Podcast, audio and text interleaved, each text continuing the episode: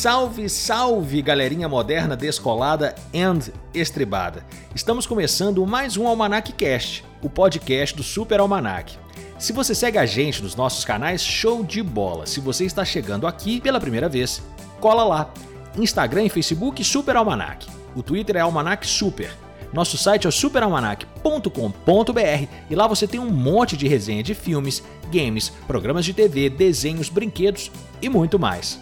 Qualquer sugestão, pedido, oferenda, xingamento, cobrança de dívida, manda um e-mail pra gente no podcast superalmanac.com.br ou chama a gente nos nossos canais que a gente papeia por lá. Bora lá então?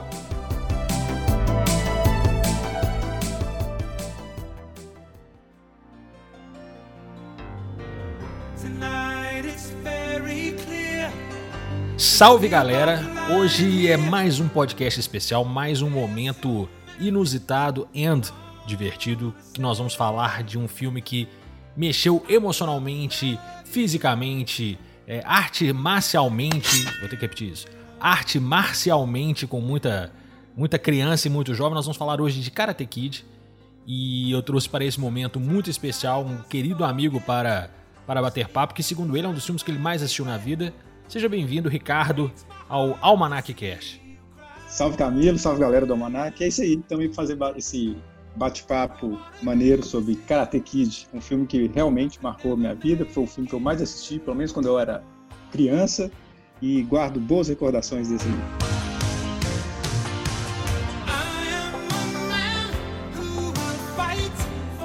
Ricardo, você é de 82, correto? Um final de 81. Final de 81, eu sou de 83. Esse filme foi lançado em 1984. A gente não tinha idade nem para chegar na prateleira do videocassete da Play, né? Não, não tinha, mas, cara, eu fui criado no interior do estado de Minas Gerais, né? Então, se foi lançado em 84, lá na minha cidade, a gente não tinha cinema. E ele já foi chegar para mim lá na versão Herbert Richards, né, cara? Versão brasileira Herbert Richards. Foi VHS videocassete quando eu provavelmente devia ter meus 9 anos já, ou seja, deve ter sido 89, por aí, 88. Inicinho dos anos 90. É mais ou menos nessa época aí que eu, que eu acredito de ter assistido. Eu não lembro de assistir isso no cinema de maneira alguma. E hoje a gente assiste o filme, né? inclusive eu assisti os três, apesar de que hoje a gente vai falar só do primeiro, que é o Karate Kid 1, A Hora da Verdade. Eu não sei porque o pessoal é legal, gosta né? de dar esse, esses subtítulos aos filmes aqui no Brasil. Sim. E é isso, é justamente porque esse é o legal. Mas vamos, vamos falar aí que o filme está com 36 anos. Na época ele era um filme de ação, aventura, mas hoje, que gênero será que é, hein, bicho? Ele é meio trash, ele é meio cult. Que, que, na sua opinião, ele continua sendo um bom filme, o filme 1? Cara, pra mim ele é sessão da tarde, cara. É filme de passar na sessão da tarde. É, é um novo gênero, né? Sessão da é, tarde. É, cara, é filme de sessão da tarde, total. É um moleque desengonçado sofria bullying no colégio, que faz meia dúzia de aula de karatê, pinta uma casa, reforma um canto lá e de repente dá um pau no cara lá e pega a gatinha da, do, oh, do colégio. Pois é, e com Cobra Kai, com Cobra Kai, há controvérsias de quem fazia o bullying com quem, né? Mas nós vamos, nós vamos chegar lá. Cara, assim. então assim, filme de sessão da tarde, total cara de sessão da tarde, a gente era volta de 9, 10 anos de idade. E tinha duas coisas que, me, que, que eu lembro que marcavam muito nessa época, assim, briga de escola, eu morria de medo de, de, briga de escola. Não sei se, se você enfrentou buller, se era quem bulinava, mas eu morria de medo de brigar em época de escola. Cara, eu não sofri bullying, eu não bulinava, mas, cara, eu sou baixinho, né, velho? Então, quando eu era moleque, eu era baixinho e magrelo. Eu morria de medo também. Embora eu não tenha sofrido, tenha presenciado, na época não existia o nome bullying, mas o que eu sofria era medo. Eu tinha o Ralph Macchio lá, o do Daniel San, ele era meio que tipo assim, eu me espelhava, ele poder, poderia acontecer aquilo comigo, sabe? Exatamente. Apanhar de graça de uma galera por, por nada. À toa, à toa. À Na toa, fila da cantina, toa. malandro quis pegar o seu lanche e não deu. Porque pronto. era mais velho que eu. É, é, exato. Eu não sei como é que era onde você morava, mas no interior, cara, tem moleque de 5 anos de idade com uma 16, 16 fazendo supletivo pela terceira vez no segundo ano. o recreio tudo junto e, cara, o pau não ia de vez em quando lá, um cara de 15 anos dando um pau no menino de 10, sinceramente. Era, era a necessidade da galera se afirmar, né, assim. E a gente via, e a gente tinha medo disso, com certeza. Pra caralho, eu nunca fui, eu nunca fui pequeno, né? Eu, desde, desde pequeno de tamanho, eu sempre tive ossos largos, você me conhece, eu retenho líquidos. Já foi tora. Então, eu, eu sempre fui. Eu sempre fui tamanho de sequoia. Brincadeira! Mas eu não, não, não gostava de brigar. Era uma coisa que eu sempre evitei, assim, ao máximo, ao máximo. Aconteceram algumas vezes, a gente perde o controle, não é divertido, não é igual em desenho, o, o filme. Mas, cara, era cagaço, é igual pivete andando na rua. A gente via um, alguém que podia ser pivete, falei, vai me roubar um real. Não era o roubar um real, era o medo de ser abordado por um pivete na rua.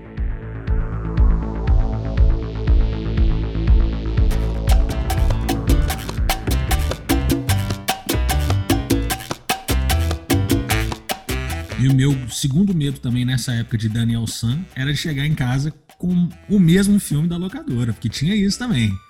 Eu bancava todos os filmes velhos da locadora eram bancados por mim. Cara, como eu te disse, fui criado do interior, né, velho? Então, não tinha, não tinha o que assistir, assim, ninguém tinha para loca, não tinha cinema e a locadora não tinha muitos filmes. E, e também não tinha muito filme para criança naquela época. Então a gente chegava lá, rodava, rodava, rodava Karate Kid. Pegava um tempo que a gente alugava o Karate Kid e não assistia mais o filme, a gente assistia a luta final. A gente assistia um pedacinho, a gente sabia as partes, ia passando pra frente e assistia o final, cara. Aí chegou o ponto do meu pai na locadora e falar pra moça lá. Cara, eu lembro o nome dela. Bloqueia. E falou: não, não deixa esses meninos alugar esse filme mais. Eu lembro direitinho, cara. A gente chegando lá, não, seu pai não deixou mais. Era eu e meu irmão, meu irmão mais velho. A gente ia lá, a gente quer alugar Karate Kid. Não pode. Não pode mais, não. E bicho, a gente, igual a gente tava falando, é filme de sessão da tarde, mas na época, teoricamente, foi um filme sério, velho. Ele teve um orçamento de 8 milhões de dólares, faturou de bilheteria mundial 100 milhões de dólares no cinema, foi indicado a Oscar, a melhor ator coadjuvante é. com o, o Sr. Miyagi lá, o Pat, Pat Morita. Foi o filme mais alugado na locadora em 1985. Então, na época, ele, ele, ele teve aí um quê de, de disruptivo, muito provavelmente por isso, né? E ao contrário de hoje, que a gente está empoderando a menina lá do Stranger Things, fez Enola Holmes e tal, era muito isso que você falou. Não tinha filme para criança. Os filmes que tinham para crianças e jovens eram personagens masculinos, então a gente se identificava, era uma, era uma conversa muito de menino. não sei como era o bullying feminino na época, porque ele retrata muito isso. O bullying feminino, não sei como que mulher é, praticava bullying. Eu acho que era mais cruel, era mais, eu imagino que seja mais mind games do que enfiar a porrada. Cara, talvez, e ser, o mais bizarro é que talvez ele não existisse, cara. O bullying feminino, assim, como o masculino, o medo de você encontrar um cara mais velho que te vai dar um pau na esquina. Você tá chorando ou tá fingindo que tá chorando?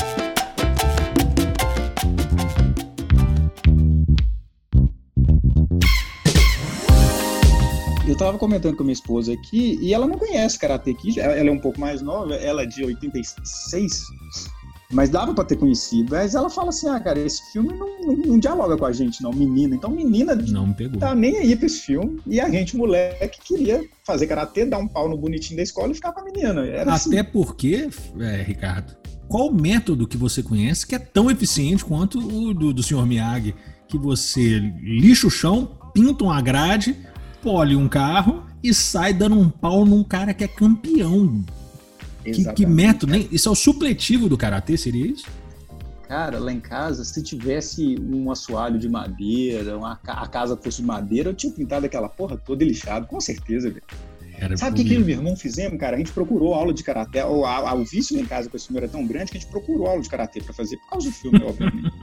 Não tinha aula de karatê no interior.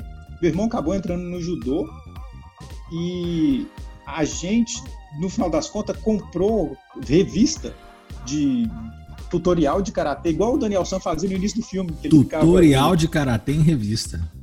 Do o, yourself. o seu Miyagi, o seu Miyagi tava lá consertando a torneira dele, ele com a, com a revista aberta lá e dando um chute. Uhum. Era, eu e meu irmão, cara, a gente ficou a revista aberta e ficava repetindo lá. Obviamente, a empolgação deve ter durado Três semanas? É, é no dias. máximo, assim, é. dando chute no ar lá e sabendo, achando que um dia a gente ia arrumar briga na rua por causa daquela revista ia bater em alguém. E, e obviamente, se... a gente sempre estava interessado no prêmio do final do. E você falou, você era o Daniel San, né? Você não era o, o John, não, né? Como você assim? torceu pelo Daniel San no filme. Sim, claro. Descer-lhe o pau no Lourinho. Ah, sim, sim. Mas Porque- quem, quem torceu contra? Será que existe alguém torcendo Então, porque a vibe, a gente, a gente vai só dar essa pincelada, é a vibe do Cobra Kai, né? Que o Johnny Lawrence Adulto. se vê como um injustiçado, que, que foi. Que o bullying foi Ah, o contrário. agora. É, Uhum. que ele fala isso, né? Eu era um cara que tinha uma namorada, a gente tava meio brigado, um outro cara chegou de uma outra cidade que eu nunca vi, brigou comigo na rua, tentou roubar minha mulher de mim e acabou com a minha vida. É o outro, o outro lado da É moeda. o outro né? lado da moeda. Sim, sim, sim. Mas, mas não, a sua torcida era do Ralph Mack, o Daniel San, que usa. Assim. eu não Cara, sei o que, que me surpreende mais, assim, se era de fato o, o método do Daniel San ou se era aquela calça santropeito que ele usava que lhe dava a mobilidade necessária para chutes longos. Porque aquela calça. 8 metros de perna, né? Cara, ele é todo desengonçado, né? Todo Ele sambado. é esquisito pra caramba. E ele tinha 22 Velho, anos nesse primeiro esquisito. filme. Pois é, quantos anos que ele tinha no filme? Será, hein? Era um 16, moleque. Ele- Ele faz um aniversário e logo depois tira a carteira. A carteira nos Estados Unidos que são 16, 16 anos. anos, Ele é. faz. e com- Então, ou seja, ele tinha 15 anos, né? 15 pra Faz 16. durante o filme. Moleque de 22 anos. 22 anos de idade, cara. E no ano seguinte, 86, só, só pra gente também pegar essa, essa linha de Daniel San, outro filme que não vamos nos debruçar muito, mas que eu acho, acho talvez mais impactante pra gente que gosta de música, que é Encruzilhada, né? Cara, eu- eu 1986. Eu fui descobrir Cruzilhada anos depois. Eu fui. Eu acho que são os únicos dois filmes que ele fez na vida, né? Tem de sucesso. 40 e tantos filmes na, na carreira, mas Cara, de é fato eles. É. Quando você falou aí que o Pet Morita foi indicado pro Oscar, foi até surpreendente pra mim, porque eu falei assim, cara, aquele Karate Kid, ele começou e enterrou a carreira de todo mundo, porque eu nunca mais vi ninguém. Tirando a, a, a, a Ellie, que foi depois a namorada do De Volta ao Futuro lá. Sim. Elizabeth Shue, ela foi no Mas 2 e no 3. Foi, mas ela deve aparecer somando os dois filmes em cinco minutos? No máximo, no máximo, com duas no falas. máximo. Ou seja, o Ré, o Johnny nunca apareceu, o próprio Pet Morita a gente nunca mais viu. Pet Morita, só para curiosidade, ele é acreditado 175 vezes no IMDB como ator.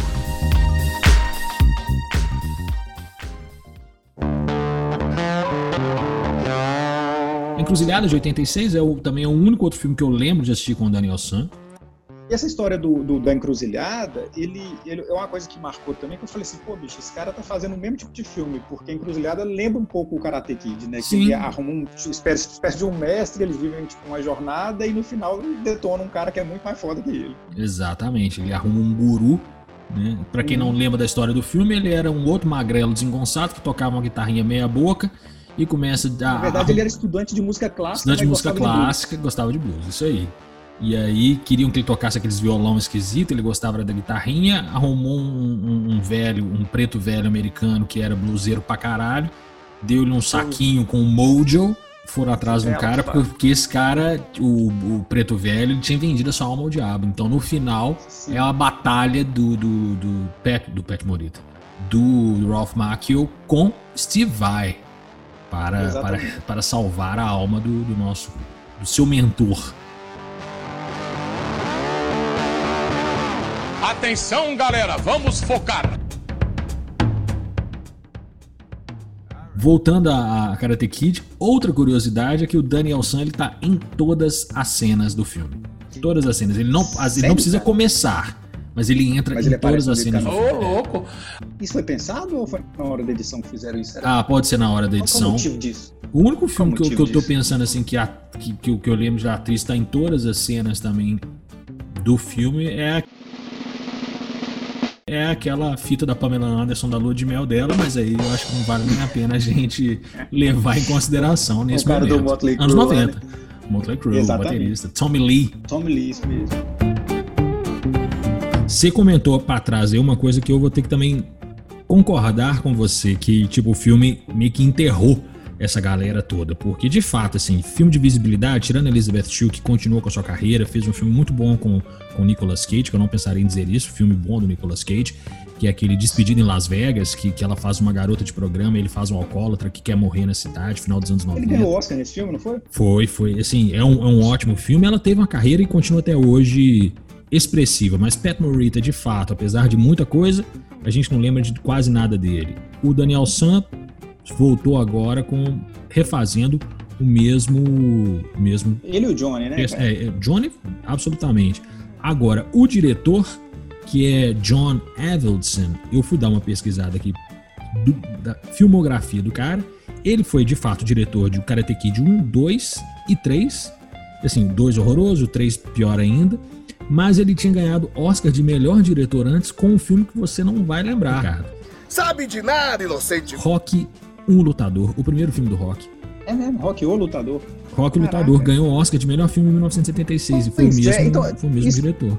Isso talvez justifique o preço que esse filme custou, né, cara? Que já pegaram um diretor. Um diretor estribado. Rodado, né? É. Porque a, o, você pegar o elenco, você vai pegar. Eu falei assim, pô, vou ver o filme, vou pegar o elenco assim, não tinha ninguém ali que falava, não. assim, pô. Ralph Macchio não tinha feito nada antes e também não fez pouca coisa depois. Elizabeth Shue, na é, época, ela tava na faculdade aparece? ainda.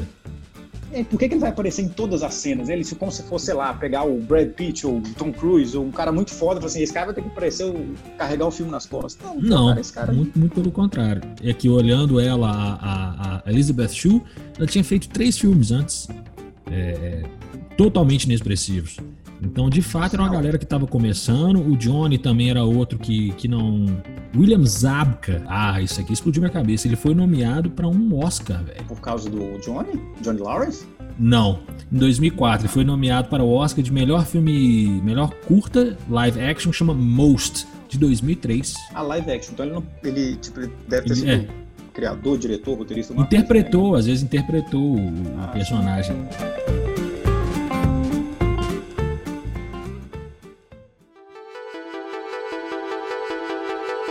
Uma das coisas que eu, que eu, que eu lembro desse filme que, que eu também achei assim que marcou minha, minha infância, que eu nunca tive corpanzil que me permitisse utilizá-la, era aquela fantasia de caveira da galera do Cobra Kai. Aquela fantasia de caveira era sensacional, né? É, o Cobra Kai, tirando a atitude que era os caras filha da puta, mas. Way of the Fist. o, visual, o visual deles era do caramba, velho. Era, é. era B10 pra caramba, assim.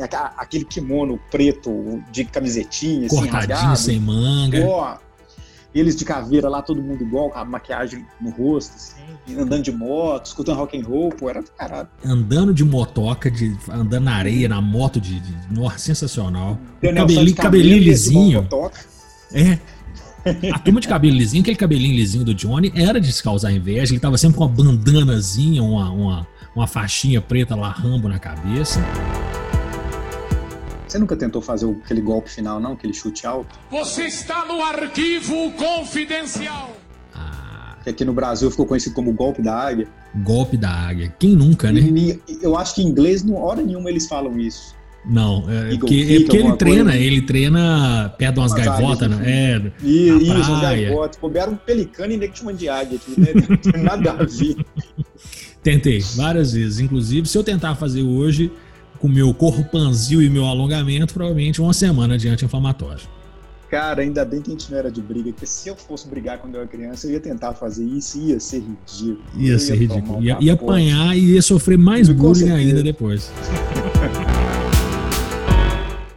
Ricardo, meu querido amigo, é isso. A gente abordou quase tudo que poderia ser dito sobre Karate Kid 1. 2 e 3 não valem a pena serem abordados e dedicados, já que são bastante ruins. E de fato, cara, é, foi um dos filmes que marcou muito, muito a minha infância. Só de escutar a trilha sonora, da, a, música, tema do filme, eu já me transporto para essa realidade. É um prazer, cara. Achei muito legal esse bate-papo. E salve o Karate Kid, né? Salve os anos 80 um salve, um salve aos anos 80. A gente se vê em breve então. Muito obrigado, Ricardo.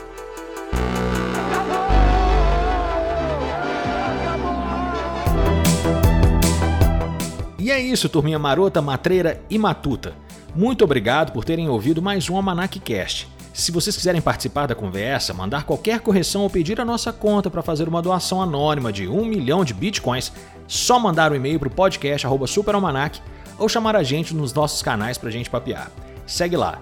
Instagram e Facebook é o superalmanac, twitter.com almanacsuper e fica sempre de olho em nosso site superalmanac.com.br que está cheio de atualizações. Nos ouvimos em breve. Um abraço!